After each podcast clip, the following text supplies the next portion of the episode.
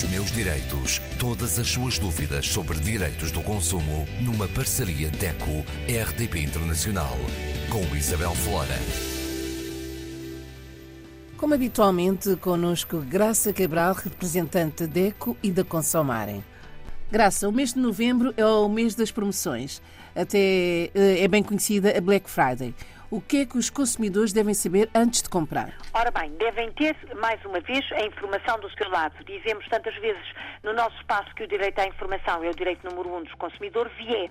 E realmente, como a Isabel disse muito bem, novembro é tradicionalmente o mês das promoções. Talvez por estar próximo, por antecipar o Natal, é, é um mote para se fazerem estes eventos, a Black Friday, como disse, um, as promoções do Leve 2 Pago 1, a segunda-feira das compras digitais, uh, um mês, a semana, eu acho que é a semana das compras digitais, enfim, muitas promoções e para além destas até as promoções mais, digamos que mais corriqueiras dos folhetos dos supermercados e hipermercados que uh, apresentam um lote gigantesco de preços em promoção, portanto de artigos que têm um preço especial.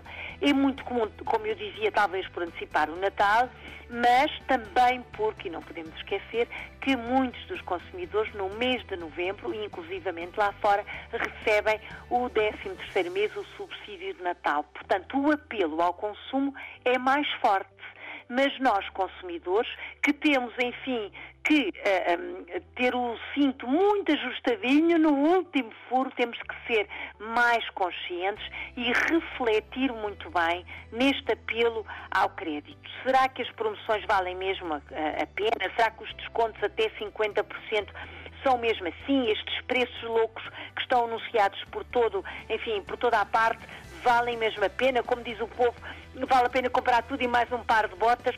Talvez não. Por isso, antes de tomar a decisão, seja numa loja física, seja numa loja digital, o consumidor tem que tentar perceber se essa promoção é real. Uma promoção verdadeiramente cumpridora da lei tem de ter dois preços afixados. O preço, o último preço daquele produto e o preço em promoção. E o último preço, e esta informação é válida para toda a Europa, o último preço do produto num período de promoção, de descontos de campanha, enfim, de preços loucos, tem que ser o preço mais baixo dos últimos 90 dias.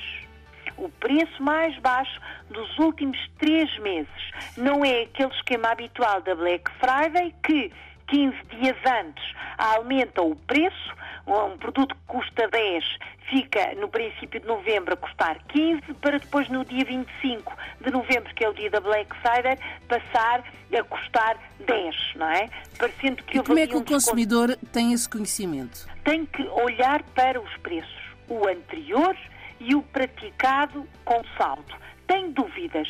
Há uma série de simuladores na internet que permitem avaliar se aquele preço é mesmo o último preço ou é o preço mais barato praticado pelo produto nos últimos três meses não faça a compra, ou é uma, uma redução de preço extraordinariamente grande, não é? 70%, e que, enfim, permite até ter uma margem ali de alguma manipulação do preço. Agora, promoções de uh, leve 2, pago 1, um, mas está só a poupar um euro, um euro e meio, não vale a pena. O consumidor tem que avaliar a necessidade real que tem daquele produto tem que perceber se até o que vai comprar estará dentro do seu orçamento familiar e tem então que usar esses simuladores para apurar se é mesmo o preço mais baixo praticado nos últimos 90 dias.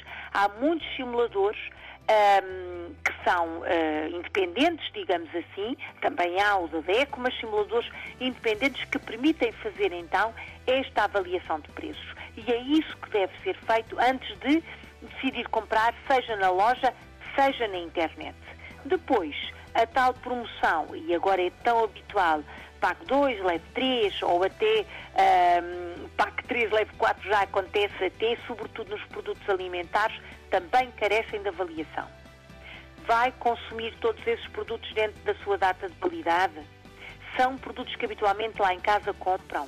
Na verdade, esse preço promocional é mais barato do que se levasse quatro produtos de outra marca qualquer?